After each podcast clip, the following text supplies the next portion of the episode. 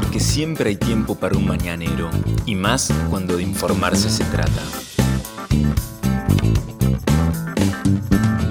Las noticias más relevantes de la ciudad a primera hora de la mañana.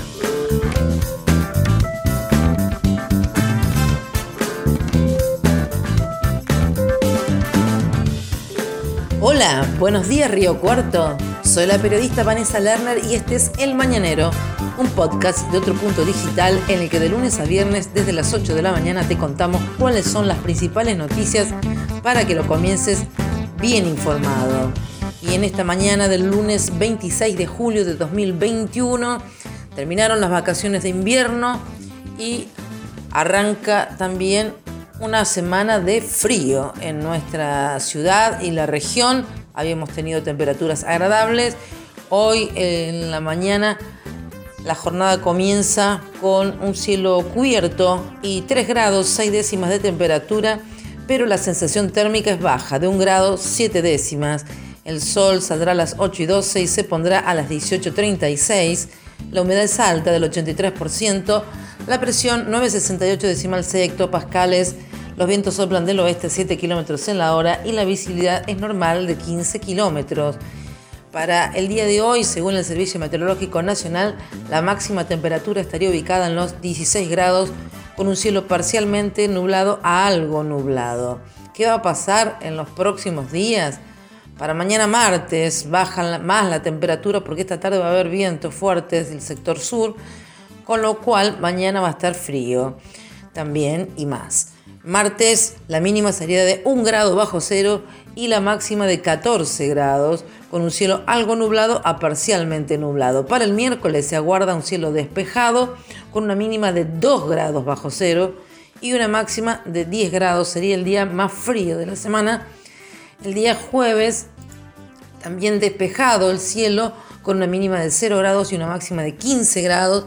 Y el viernes la mínima sería de 1 grado y la máxima de 18 grados con un cielo despejado también, sol durante prácticamente todos los días, pero con temperaturas muy bajas, es lo que está anunciando en el pronóstico extendido el Servicio Meteorológico Nacional, así que frío toda la semana, incluso también el próximo fin de semana a sacar todos los abrigos si los habían guardado temporalmente, porque realmente que va a ser bastante frío en estos próximos días.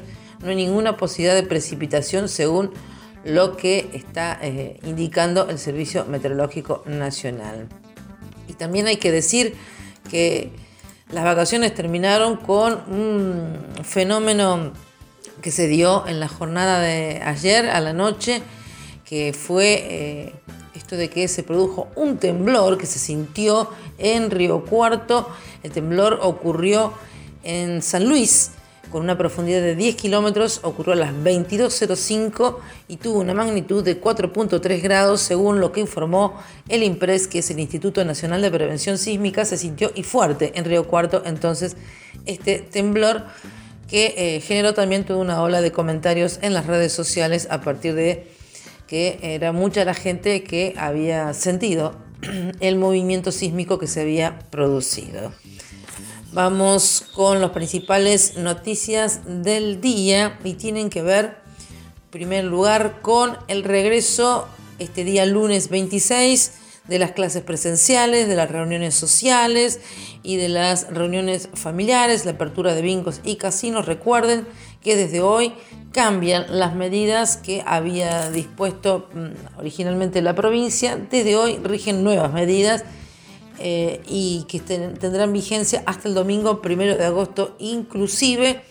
Eh, desde hoy entonces vuelven las clases presenciales con la bimodalidad de las burbujas y de la presencialidad. Una semana sí, una semana no. Eh, también quedarán habilitadas las reuniones familiares y sociales de hasta 10 personas, respetando los horarios de circulación vigentes.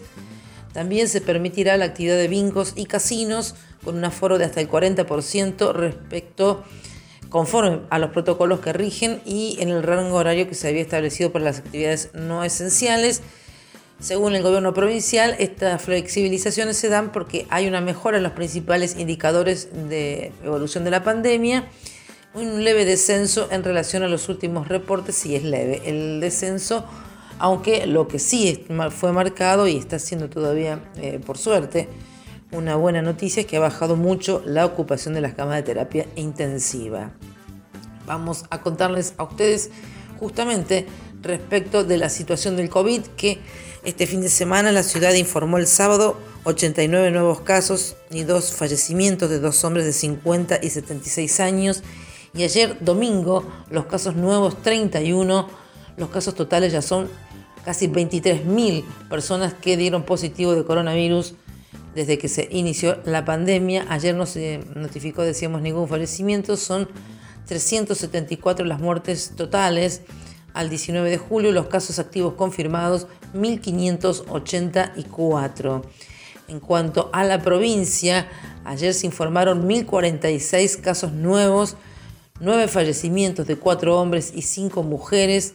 Son 456.435 los casos totales de personas que dieron positivo de COVID desde el inicio de la pandemia y las muertes totales, Córdoba superó ya los 6.000 fallecimientos por coronavirus, un 6.019.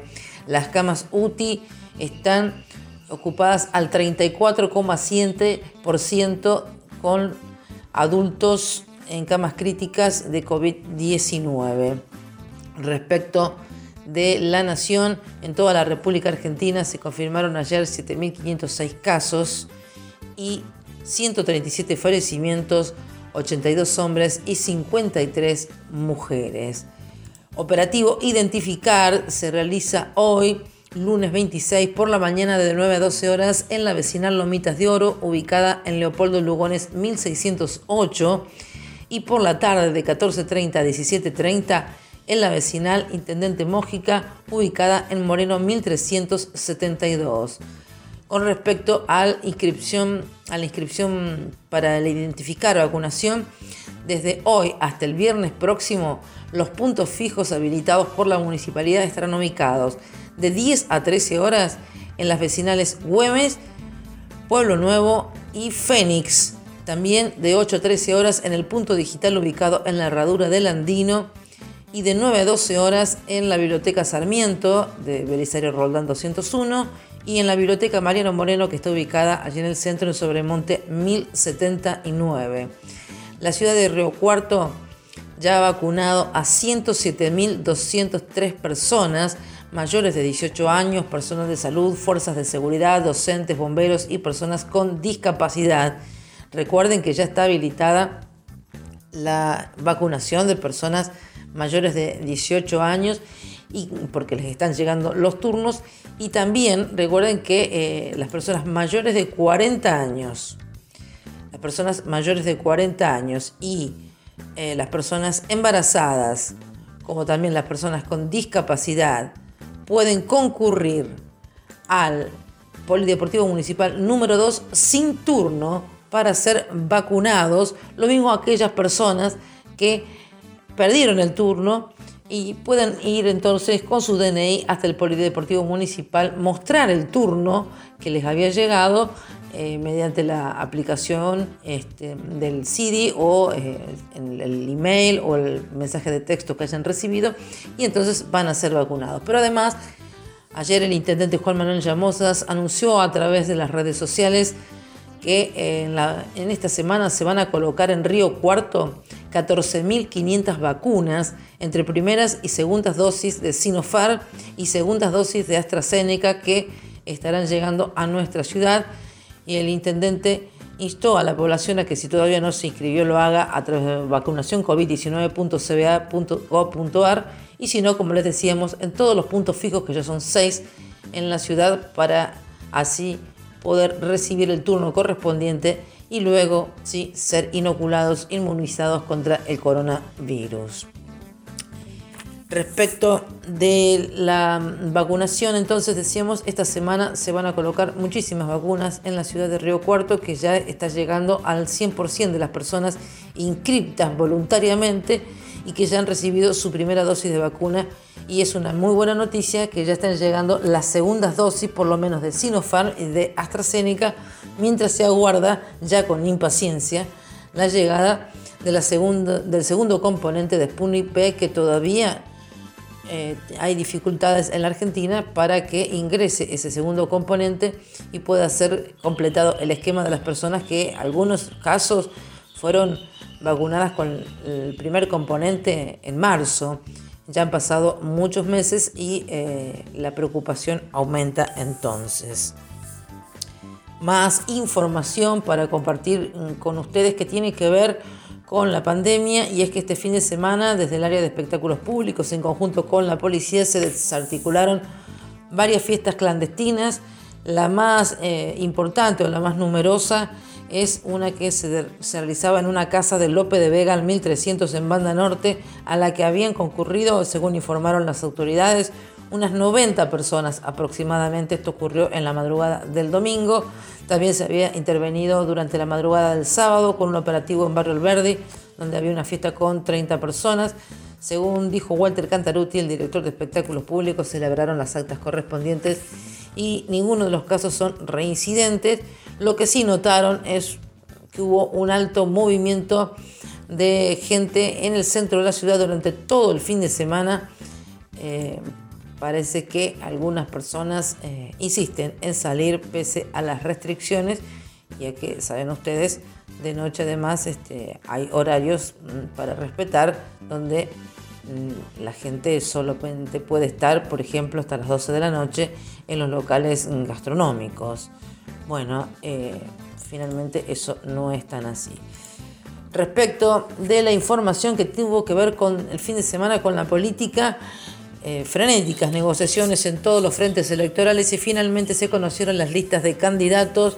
En Córdoba hay varios frentes que van a llevar este, distintas listas para candidatos a diputados y candidatos a senadores mm, nacionales.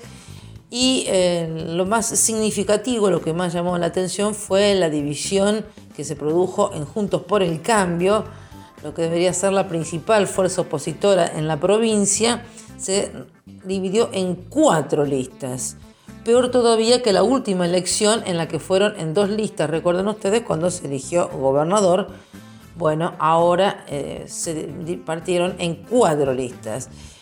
Más prolijito estuvo lo del peronismo, que ya se sabía que, como ocurre en Córdoba desde hace años, por un lado está la lista de Hacemos por Córdoba, que es el esqueletismo provincial, y por otro lado la del Frente de Todos, que es la que responde al gobierno nacional.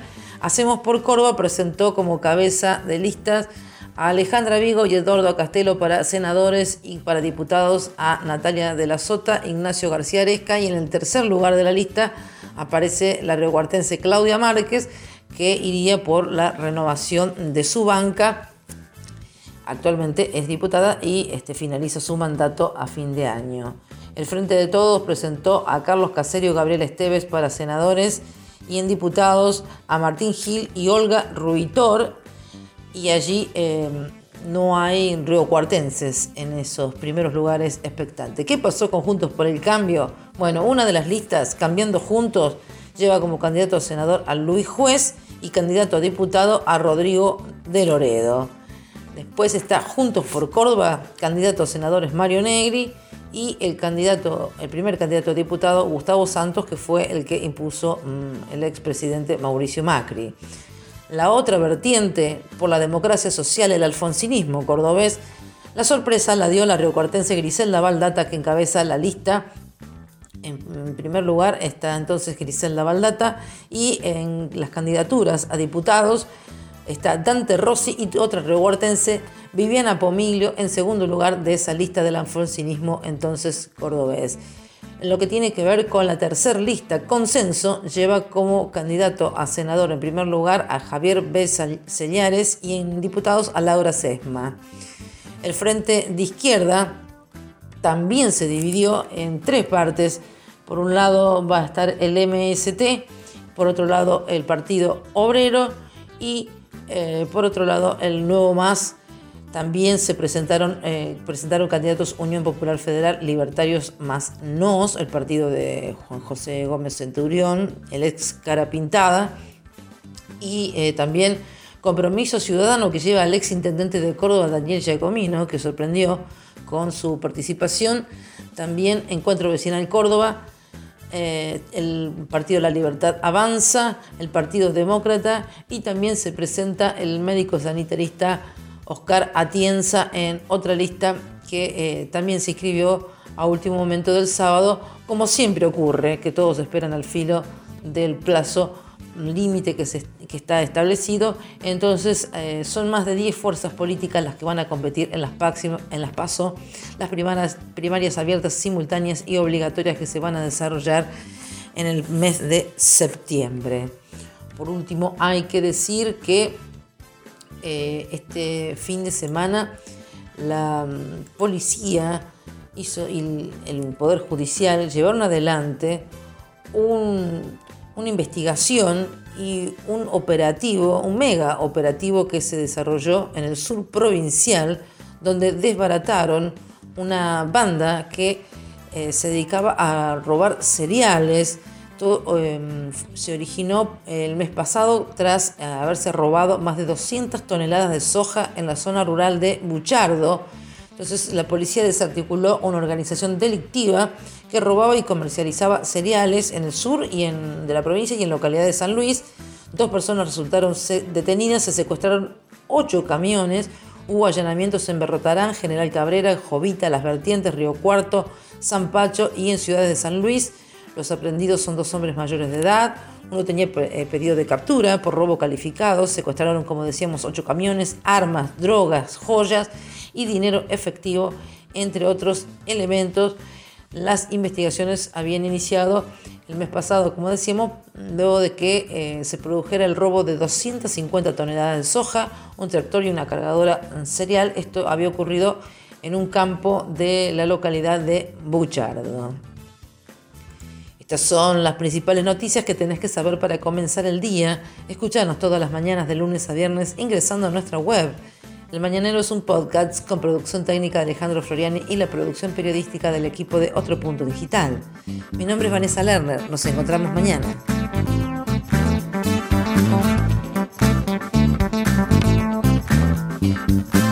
Esto fue El Mañanero, un podcast de Otro Punto con la producción periodística de Vanessa Lerner.